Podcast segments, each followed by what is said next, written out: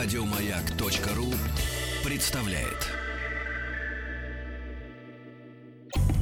Радиостанция «Маяк» совместно с образовательным центром «Сириус» представляют проект «Лекториум». Товарищи дорогие, ну что же, э, сегодня у нас понедельник, э, наша рубрика «Лекториум». Я очень рад видеть в нашей студии Елену Владимировну, э, Владимировну Брызгальну. Елена Владимировна, доброе утро. Доброе утро. Елена Владимировна пришла не с пустыми руками, в них знания. Это во-первых, да. Во-вторых, у Елены Владимировны, а это специалист по биоэтике, мы в прошлом году встречались, она является заведующей кафедрой философии образования философского факультета Московского государственного университета. Спасибо большое за магнит календарь МГУ. Я его прям на холодильник присобачил. Да, да, да, да, да. И за эклеры отдельное спасибо. Очень вкусно. Будьте Одни здоровы. эклеры фиолетовые, а другие зеленые, ребята. Попытайтесь угадать. э, значит, Какой ш- ест Да, да, да. И вот смотрите, какая интересная история у нас сегодня будет. А, Мы поговорим о технических модификациях тела человека технических модификациях, с точки зрения этики, конечно, тоже, да, потому что м, э, э, вот это body modification, Ага. да, когда люди, ну, с моей, с, с моей такой э, обывательской точки зрения, э, по непонятной причине, им она наверняка более понятна, ну, например, вставляют себе под кожу черепа рога, Ну да. а, в щеку дырку могут вставить. Чтобы с быть пробкой. другим, как все Да, остальные. да, да. Значит, э, ну я уж не говорю о модификациях э, типа исправления в кавычках, как им кажется, неправильной природной формы губ, там э, носов и прочее, прочее. Это не техническая модификация. Техническая, я вам два, ну, две новости, просто чтобы вы поняли, о чем идет речь. А, прочту э, заголовки просто, да, и вы сразу поймете. Значит, во-первых, заголовок, это вот в, ну- в наши новости укладывается, в новости капитализма. В Канаде мужчина установил себе протез глаза с видеокамерой и стал кинорежиссером. То есть сразу и записывает. Все снимает. Это во-первых. А во-вторых, человек Киборг Харбисон рассказал москвичам о хакерской атаке на свой мозг. То есть он, видимо, подвязан к интернету, а через интернет в него попытались влезть хакеры, и он делится ощущениями. Как это, когда ты чувствуешь, что в твой мозг залезает хакер? Вирус. Ужас, ужас. Значит, э, друзья мои, Елена Владимировна, а, еще раз рада вас видеть. А, Во-первых, э, ну, до сих пор это все как-то звучит как фантастика, да? Мы понимаем, что я вот понимаю фи- физически, ну да, ну можно вилку вставить в розетку электрическую, можно по USB, как говорится, запитать Запитаться. телевизор с видеомагнитофоном, условно говоря, там с плеером, да. Как можно к мозгу прикрутить видеокамеру? Там что, разъем, как у Нео, что ли, в затылке этот? Конечно, в случае, если мы читаем такие заголовки, надо быть очень внимательными к деталям. Прежде всего, я хотела бы сказать, что биоэтика – это учение о том, как избежать крайне негативных последствий для человека и человечества в условиях, когда биомедицина может менять границы между жизнью и смертью, менять представление о начале жизни и вмешиваться в физическую и психическую целостность человека. Вот те два примера, с которых вы начали, это как раз примеры вмешательств. Но вмешательство вмешательству рознь. Прежде всего, конечно, давайте посмотрим на цели. Если человек хочет выделиться, что называется, из толпы, или наоборот стать похожим на тех, кто ему близок, и никаких терапевтических Например, целей на Робокопа. за этим вмешательством нет, Да. тогда очень часто звучат голоса, что нужно позволить человеку делать с собой все, что угодно, что его индивидуальная внешность – это личное дело. Но если мы дальше посмотрим, к чему ведут изменения в социуме, когда каждый отдельный индивид вот такие воздействия на свое тело ощущает или осуществляет, то ситуация будет уже не столь простой. Пример с человеком из Канады. Он в, не доил себе в Отверстие. да, Ну, возник- как сказать? возникшее у него в результате болезни. У него ведь глаз удалили. И у него есть два варианта протеза. Один обычный, который максимально повторяет естественную структуру глаза. Как пишут в новостях, он его надевает в тот момент, когда он хотел бы свой дефект закамуфлировать. Да. А Или второй это Быть как Арнольд в этом фильме. Это второй протез, Вот, который отличается по внешнему виду, в который можно включить специализированную подсветку Но самая интересная цель. Да. Цель ради того, чтобы не шокировать окружающих дефектом, более-менее понятна.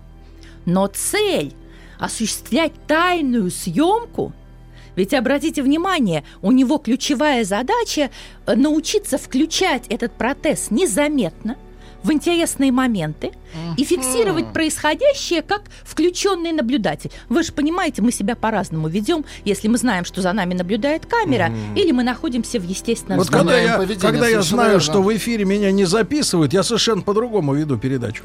И вот это как раз Уже другую передачу он ведет. пример влияния на социальные отношения. Да. Если вы общаетесь с человеком, задайте себе вопрос. Вы имеете право знать, как он вас видит? Фиксируется или нет ваша беседа? Вот представьте, например, э, когда э, фиксация идет в видимой части спектра, и вас видят так, как э, изображение было бы естественно поданным на сетчатку глаза.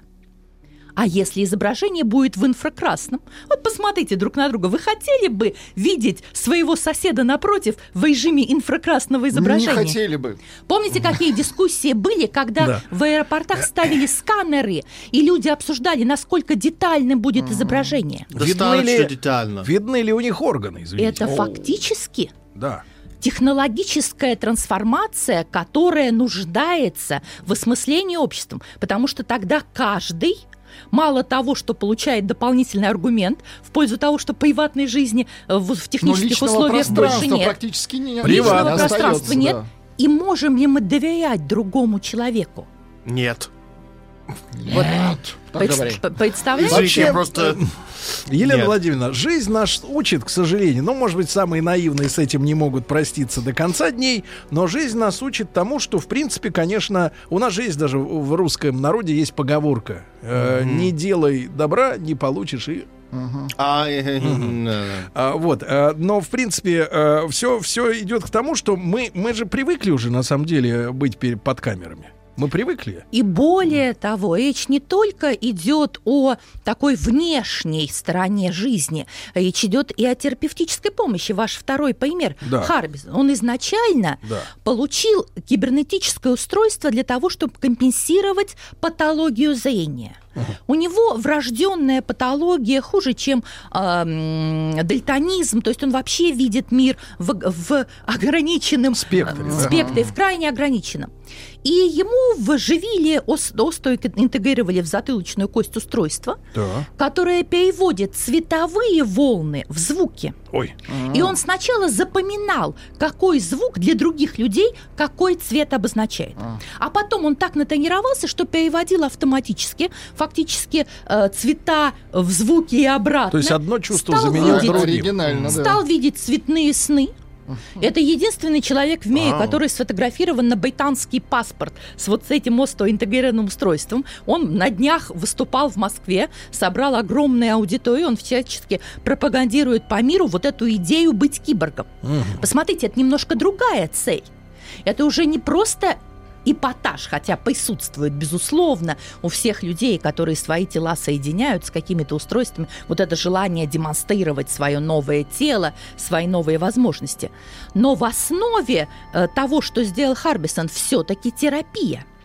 Поэтому э, биомедицина и это пример к той поговорке, которую вы появили, конечно, позволяет с какими-то проблемами человечеству справляться. И никто не говорит о том, что нужно запретить любые вмешательства, потому что вот их следствием будет изменение социальной жизни, к которому мы не очень готовы. Речь идет о том, чтобы найти некий баланс между прогрессом биомедицины, возможностью помощи человеку путем компенсации проблем тела и все-таки безудержной трансформацией, когда целью не является улучшение качества жизни, а достижение каких-то новых свойств, не э, предусмотренных нашей природой, Да, да. свойств, которые э, меняют отношения людей друг к другу. Владимировна, а давайте мы параллельно, поскольку мы же в прямом эфире, да, мы попросим наших замечательных слушателей при помощи WhatsApp плюс 7967 103 5533, ну, пофантазировать, да, э, что, что такое наша жизнь. Это реальность плюс фантазия. Э, Вот, о грядущем, да. Что бы вы хотели э, в своем теле модифицировать, да, чтобы приобрести какие-то новые качества? Не то, что вам этого не хватает, но вот вас как-то эта идея забавляет, например, да, ну что-нибудь добавить в себя. Вот смотрите, до Нового года была такая, ну она как бы смешная с точки зрения нас, э, дуриков, новость была, но она не- анекдотичная просто по структуре своей, что э, в Москве, значит, э, по-моему, в Москве или в Казани, в Казани, может быть, не знаю, ну где-то точно в России, значит, бывший мужчина, э, женился на бывшей женщине. То есть они раньше были наоборот, а потом встретили друг друга, полюбили, и вот они наоборот. В документах, смотрите, да, в документах они, э, они же проходят, я так понимаю, переоформление да, пола, э, вот, и, соответственно, в документы вносится поправка. Вот э, как вы считаете, с точки зрения э, науки, да, этики и впоследствии, наверное, уже принятия государственных каких-то решений, модифицированные люди должны иметь какие-то особые пометки в документах? Да, вот у меня в водительском удостоверении, например, написано «Оч- очки обязательны». Например, да, то есть инспектор, если видит меня без очков, так он сразу начинает э, как-то злиться, вот. А здесь, соответственно, человек с дополненными возможностями, да. А, как вот, э, ну, я не хочу приводить этот пример, он наоборот как бы урезает в правах. Ну, вот в Прибалтике есть неграждане с серыми паспортами, да. Есть вот эстонцы, а есть, например, неграждане. У них серые паспорта, они как бы вот и, и- и не совсем и люди-то получается, да. А вот этим, э, вот вы видите в этих кибердобавках какие-то их преимущественные дополнения. Вообще большой спектр вопросов, да, Елена Владимировна? Биоэтика исходит из того, что ключевая категория для анализа любых вопросов о дополненных правах, ущемленных правах – это категория достоинства. Человек обладает достоинством просто по факту рождения человеком. Не через набор каких-то качеств, которые он имеет от родителей или приобретает через образование, воспитание, э, трудовую деятельность. Человек обладает достоинством и, значит, правами человека просто по факту рождения. Поэтому любая дискриминация по полу, возрасту, наличию каких-то патологий – это с, би- с биоэтической точки зрения, конечно, ситуация запрещенная. И право в этом смысле дополняет биоэтику, устанавливая правовые нормы. Теперь, что касается модификаций. Очень настороженно относятся к тем модификациям, которые могут передастся следующим поколениям, когда меняется сама природа человека. Например, модификация, связанная с редактированием генома либо эмбриона, либо половых клеток э, взрослого человека. Тогда изменения будут тиражироваться. А вот изменения, которые затрагивают что называется, соматические Ну, как клетки. говорится, не потомственное дворянство, Да, личное. не- не- которые не передаются. Вот они, по моему мнению, отражаться в каких-то специальных пометках не должны. Дело в том, что ведь возможны ситуации и изменений. Например, есть статистика Швеции э, по детям, которые достаточно в раннем возрасте испытали гормональную терапию, а потом и операции по изменению пола. Примерно 2% таких детей, став взрослыми, разочаровываются в содеянном ими при помощи взрослых, и возникает вопрос о том, чтобы вернуться обратно. Мы, с одной стороны, можем сказать, 2% это мало, но это реальные люди, Ну, и это за каждой человек. цифрой судьбы. Поэтому, если модификация обратима, то делать о ней какие-то пометки – мы, значит, породим ситуацию, ну, вот такого цифрового следа с полной историей. А ведь даже человек... Как отбыв- история автомобиля. Да, но ведь ДТП, А, нарушение. Перевертыш автомобиль, да? Да. Да, или как человек, от- Утопленник. отбывший наказание за преступление, считает искупившим свою вину, зачем порождать ситуации, когда вот этот след э, былых, может быть, совершенных м, по неосмотрительности. Ошибки поступков будет юности. с человеком всегда. Смотрите, сколько желающих свести татуировки. Это все модификации из той же серии. Мгм. И, конечно, есть медико-биологические ограничения, о которых нужно говорить специально. К сожалению, уровень биологических, не говоря уж о генетических знаниях, в обществе в целом достаточно низок. А человеческий организм – это та целостность, которая не состоит из взаимозаменяемых частей.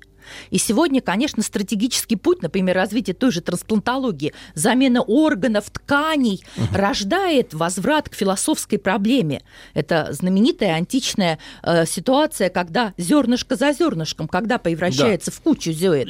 Если у человека менять орган за органом, Да. модифицировать функцию за функцией, где граница, что человек останется Да. тем же самым Друзья мои? Елена Владимировна Брызгалина, э, заведующая кафедрой философии и образования философского факультета МГУ с нами сегодня. Елена Владимировна, а вот смотрите, э, некоторые, ну, я бы не сказал, сторонники модификаций, ну, просто вот э, есть такое мнение, я с ним э, достаточно часто сталкиваюсь в, соци... там, в общественной среде, в, в прессе, о том, что вот, например, да, что то, что человек научился сам себя модифицировать, это тоже наша эволюция. То есть мы же считаем эволюцией то, что происходит без нашего участия. Да? Крылья перестали вырастать, там копчик отвалился, еще что-нибудь. Ну, то есть мы не можем этого контролировать, да? Как бы мы даже не можем контролировать, ну, внутри себя, растут у нас волосы или не растут, там, условно говоря, с какой скоростью Но мы ногти. можем использовать кожу коровы как броня. Не-не, смотри. И это следующий этап Но, этого. но, смотрите, значит, мы некоторое время назад, ну, особенно успехи были там в 19-20 веке, м, победили болезни многие, да? Некоторые даже безвозвратно. Да, например, которые- перешли от перепродуктивной детской смертности к Да. пострепродуктивной из-за Да. вакцинацию. Ну вот смотрите, значит, какие-то болезни ушли, э, мы усилили себя, да, А, но это искусственные методы, да, это химические методы. Это вот, э, это вот эволюции, вы считаете, или это тоже искусственное наносное? То есть в чем, так сказать, вакцину, да, гум- ну, этич, этичнее, чем, например, виртуальный глаз э, встроенный в человека, да? То есть мы вакцину просто не видим визуально, а тут вот у него глазик светится красный. Безусловно, эволюция человека продолжается хотя бы потому, что продолжают свое действие основные факторы эволюции. Например, естественный отбор. В своем варианте дизруптивного отбора, направленного против нормы, уже не действует. То есть это ситуация не ведет к образованию новых видов. Но действует так называемый стабилизирующий отбор против крайних уклоняющихся вариантов, который фиксирует в череде поколений норму. Или действует так называемый сдвигающий отбор, когда нормальное проявление признака с поколениями сдвигается. Это, например, явление более раннего взросления, более раннего полового созревания.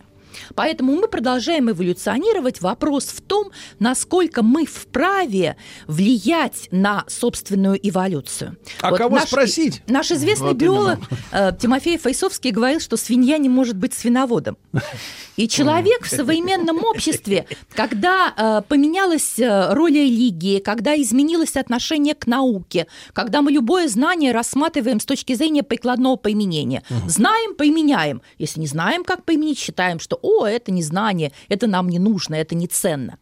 А, Конечно, породило такую ситуацию, что человек стал себя чувствовать на равных с Богом в плане возможностей и оправданности влияния и на окружающую среду, и на себя. Но если раньше технологические инновации в основном касались среды вокруг человека, и мы преобразовывали окружающую природу, создавая мир техники, то сегодня человек обратил эту модификацию на себя. И основная проблема в том, что не ясны последствия таких воздействий. Потому что естественный отбор действует комплексно, постепенно. Сегодня человек действует направленно, очень быстро, жесткими методами. И к чему приведет изменение природы человека, сегодня можно предсказать только в очень смелых фантазиях, э, потому Спорных. что не весьма спорных. Но здесь у нас есть преимущество. И как философ я не могу не быть оптимистом, потому что у нас есть возможности осознать то, что мы делаем. Не бездумно сначала действовать, а потом смотреть, что будет, и ужасаться последствиям, а пытаться предвосхитить. И у нас есть механизмы для того, чтобы влиять. Этика, право и то, что мы обсуждаем в понедельник в прямом эфире рано утром. Такие сложные Ну, темы. Скорее это всего, очень важно. человеческая история показывает, что мы будем делать, а потом думать. Елена Это Влад- наша судьба. Да, но смотрите, вот товарищ вот э, заслуженный приводил свиней, да, в пример. А вот, например, у львов или у обезьян у них есть ру- руководители. Ну, в, ста, в прайде там, да, вот в стае, не все животные, как бы, так сказать, они вот стадное Но такое. даже их руководители не влияют на течение естественных процессов. Да, а значит, пишут товарищи, любопытные, в общем-то, фантазии достаточно из реального, из Краснодара товарищ пишет. Хотелось бы как-то укрепить позвоночник и череп. Уж очень они хрупкие. Это факт. Череп, да, череп. Уже есть такие возможности, пожалуйста, экзоскелеты для э, инвалидов или для военных, для да, да. Которым нужно переносить тяжести. Да, да, Укрепление черепа не обязательно связано с модификацией. Да хороший шлем защитит вполне мотоциклиста. Хороший шлем, да. Значит, друзья мои, мы сегодня с Еленой Владимировной Брызгалиной говорим об, э, как всегда, об этике технических модификаций тела человека, э, где заканчивается, да, э, улучшение и начинаются уже какие-то вот изменения. Ну, даже я им не могу дать определение, что это за изменения. Об этом сегодня говорим, вы можете высказывать свое мнение. Радиостанция «Маяк» совместно с образовательным центром «Сириус» представляют проект «Лекториум». Друзья мои, Елена Владимировна Брызгалина, э, специалист по биоэтике, биологическая этика, э, зав. кафедры философии и образования философского факультета Московского государственного университета. С нами сегодня. Сегодня у нас э, в лекториуме вновь тема этическая, да, технические модификации тела человека. Вред это или польза, ну, не для самого человека, а для общества, да, и для будущего в первую очередь. И вот, Елена Владимировна, а давайте посмотрим, значит, в какой реальности сейчас находятся наши слушатели. Если мы, например, берем игроманов, а таких все больше и больше, потому что такие замечательные приставки, приложения появились, да, что сиди, сиди, ни о чем больше не думай, Правдоподобность, пялься, в, картинки. пялься в экран, и все круто. Так вот, там за правило заведено следующее. Если, например, э, речь идет о герое-человеке, да, вот Ага, если ты ага. от имени человека, ты, э, значит, в игру вступаешь голым, а потом ты себе докупаешь, докупаешь, докупаешь. Там, ну, если стрелялки, например, то броню, все сильнее, сильнее, череп укрепил, все. И человек при, при, значит, к мысли приходит, что э, ты можешь, по большому счету, вот приобретать все больше и больше защиты, мощности, э, там, э, вооружения и так далее. Если перейти, э, вот у нас есть э, такое понятие, да, ну, мы его в советское время застали, сейчас, слава богу, э, наше правительство от этой, значит, этой э, терминологии, наоборот, хочет всеми силами уклониться. Я говорю о гонке вооружений, да, когда все больше, больше, больше там оружия, ядерного, ракет всяких. Э, Мы сейчас стоим на позиции сдерживания, да, то есть у нас есть, допустим, э, те виды вооружений, которых нет у них, и, соответственно, можно расслабиться, да, вот, но э, я о том, что вот эти вот гаджеты, которые могут быть вмонтированы в человека, ведь может, по идее, начаться гонка оснащения человека приблудами, да? Очень многие технологии, да, очень многие технологии, которые разрабатывает биомедицина, э, возможно, изначально имевшие За тер- деньги. терапевтические цели, потом становятся технологиями двойного назначения.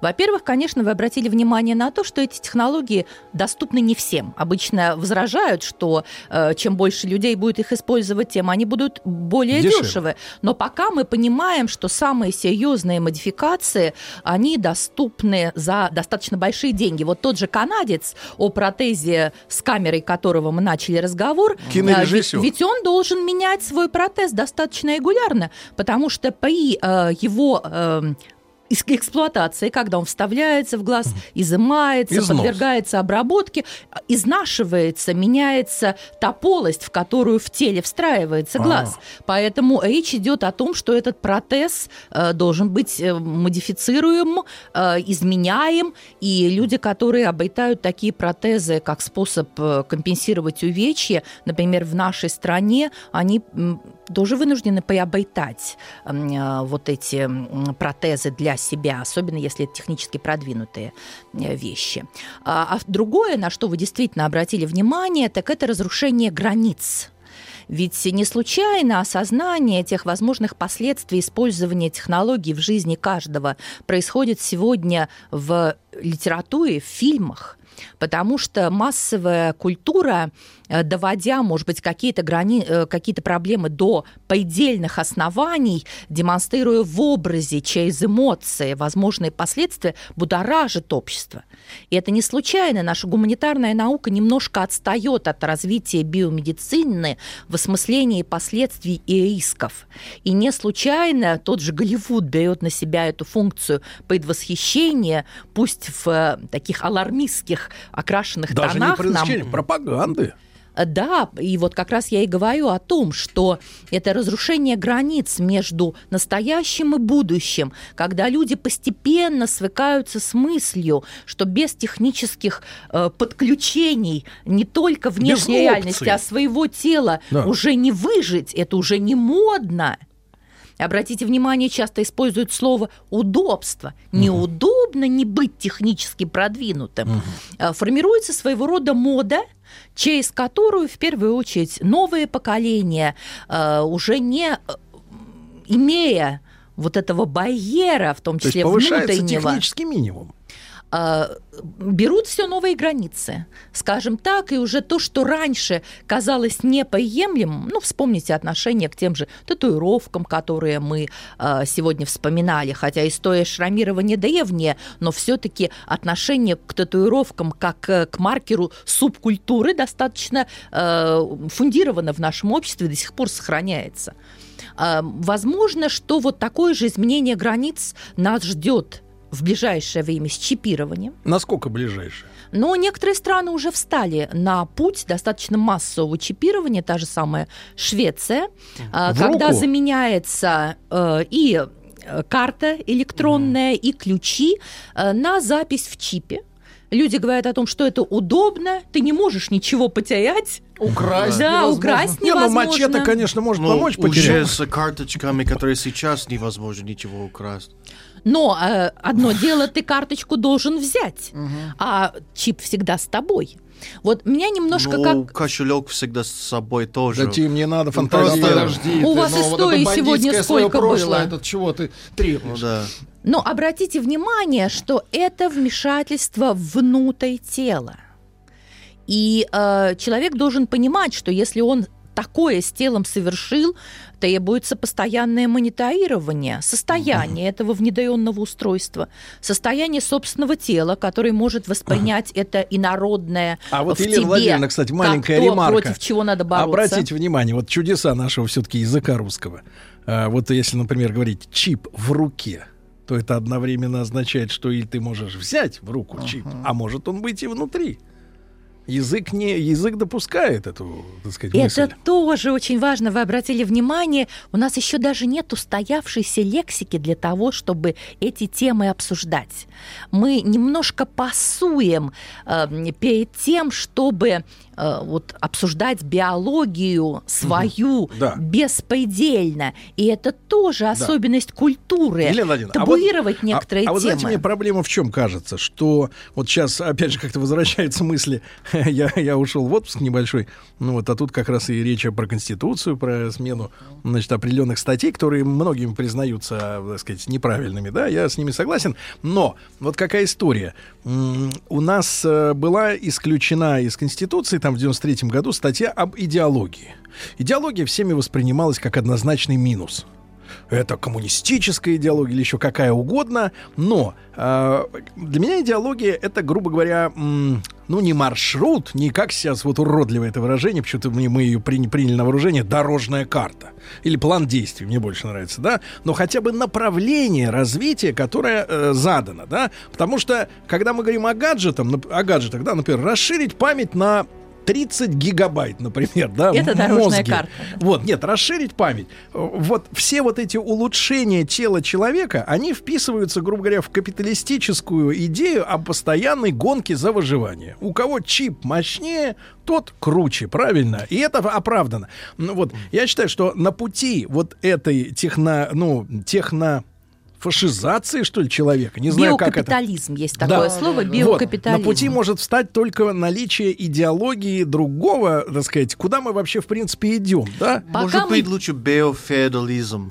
Пока мы видим процветание идеологии так называемого постгуманизма, идея того, что современный человек должен уйти со сцены истории, э, через управляемую эволюцию, через технологическое использование новаций, э, примененное к своему телу, перейти к более технологически продвинутому существованию, достичь цифрового бессмертия, передать свое сознание, э, соединившись с искусственным интеллектом, и уже образовывать не человека, а систему искусственный интеллект человек, где человек будет играть подчиненную роль. Вот если те локальные факты, которые мы обсуждаем, собрать в комплексе, то мы, конечно, увидим вот эту мощнейшую идеологическую платформу, связанную с тем, что человек должен преодолевать свою ограниченную телесность, меняя себя, в конце концов, готовя почву для чего-то постчеловеческого, не понимая, каким оно будет. Вот этой идеологии, к сожалению, какой-то альтернативной идеологической комплексной системной платформы э, не сложилось. И это ключевая задача, я не знаю, является ли это задачей конституционной, но к вашему разговору про Конституцию я привела один пример – вот э, мне с позиции исследователя этих современных биомедицинских ситуаций кажется устаившая одна статья Конституции, так, так, связанная так, так, так. с тем, что в нашей стране права и свободы принадлежат каждому от рождения. А современная биомедицина может активно вмешиваться через новые продуктивные технологии в начало человеческой жизни. Ведь жизнь фактически становится не столько естественно научным событием в своем начале, сколько последствием человеческих решений. Мы можем сегодня То есть биология терапию, плюс решение. Безусловно, когда люди выбирают свой поступок и внутри себя э, понимают, это не выбор, это решение – ту или иную технологию. Они ее допускают для себя, допускают ли в обществе. Вот если следовать действующей норме Конституции, все, что касается вмешательств в человеческую жизнь до рождения, угу. является неконституционным действием в том плане, что это не имеет санкции. Да, это какие-то иные акты, э, федеральные законы, э, документы, выпущенные Министерством здравоохранения. Но это не человек. Но по Конституции права и свободы принадлежат каждому от рождения.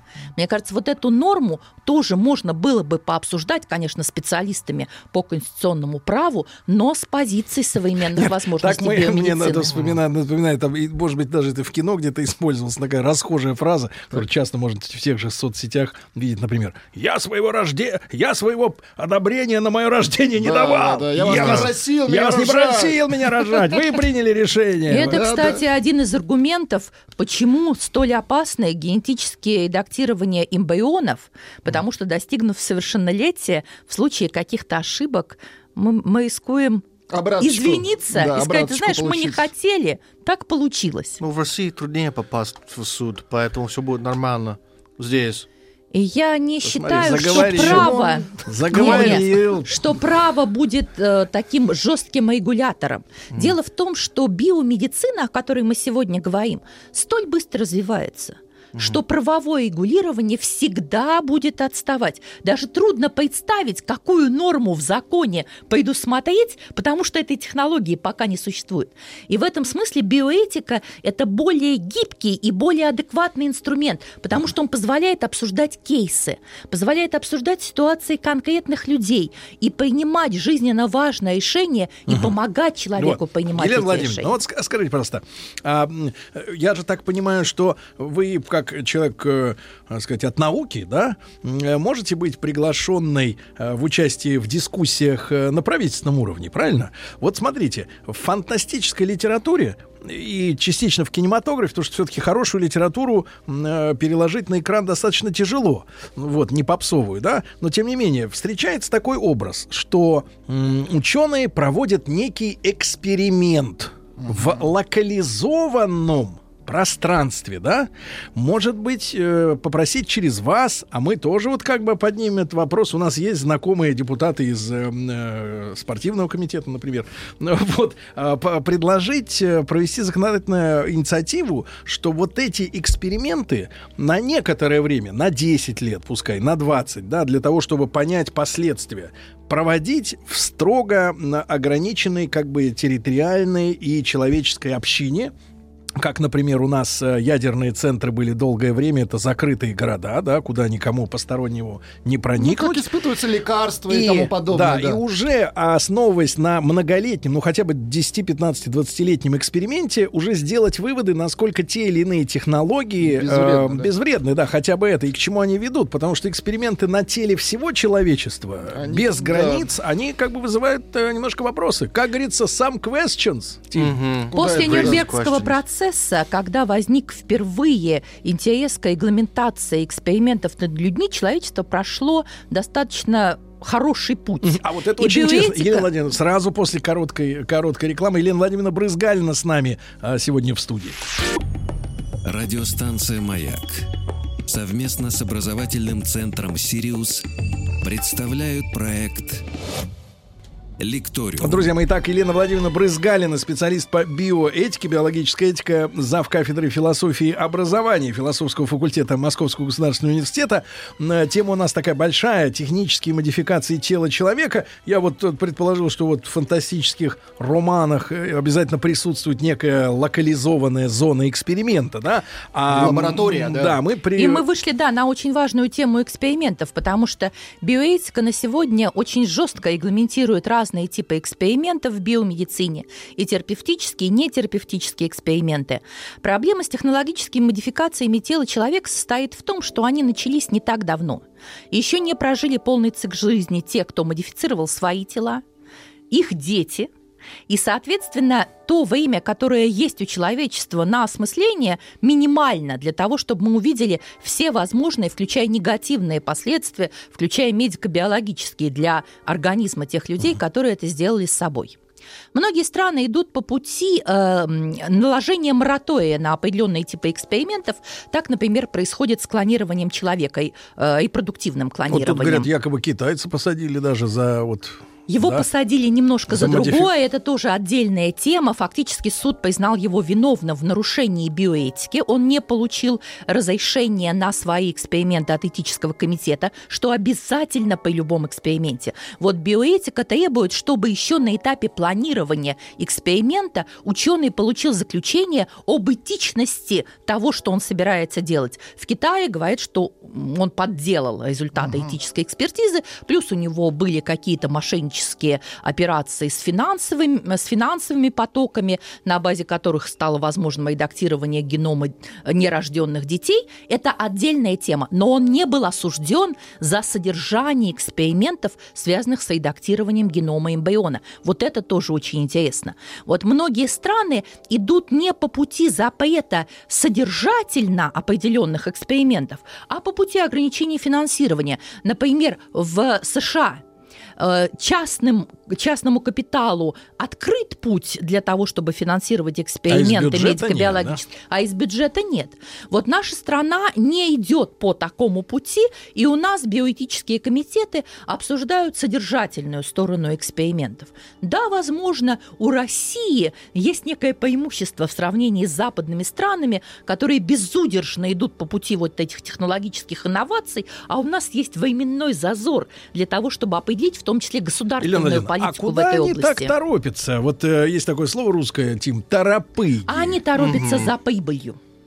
Потому что те люди, которые осуществляют эти модификации, обратите внимание, Он хочет они, при они жизни все получить в публичном. Да, пространстве. Хорошие патенты. В том, в том числе патенты на изобретение, заявить, что у нас есть эта технология, достичь технологического Застолбить. лидерства, застолбить территорию, потому что, мы же с вами говорили, технологии двойного назначения. И куда это может вылиться, это самый широкий спектр, именно подчиняющийся коммерческим интересам. Мгм. То есть миром правит бабло. Рынок, И да. наука. Скажем а так. хотелось бы, чтобы Этика. разум и здравый смысл. Да, э, Елена Владимировна, ну а э, с вашей точки зрения, вот какие-то, э, э, зная человеческую природу, да, какие-то реальные уже э, как бы результаты этих экспериментов через какое количество лет могут быть доступны человечеству? Это очень сложно, э, потому что получение результатов, чтобы они были доказательными, требует мониторирования.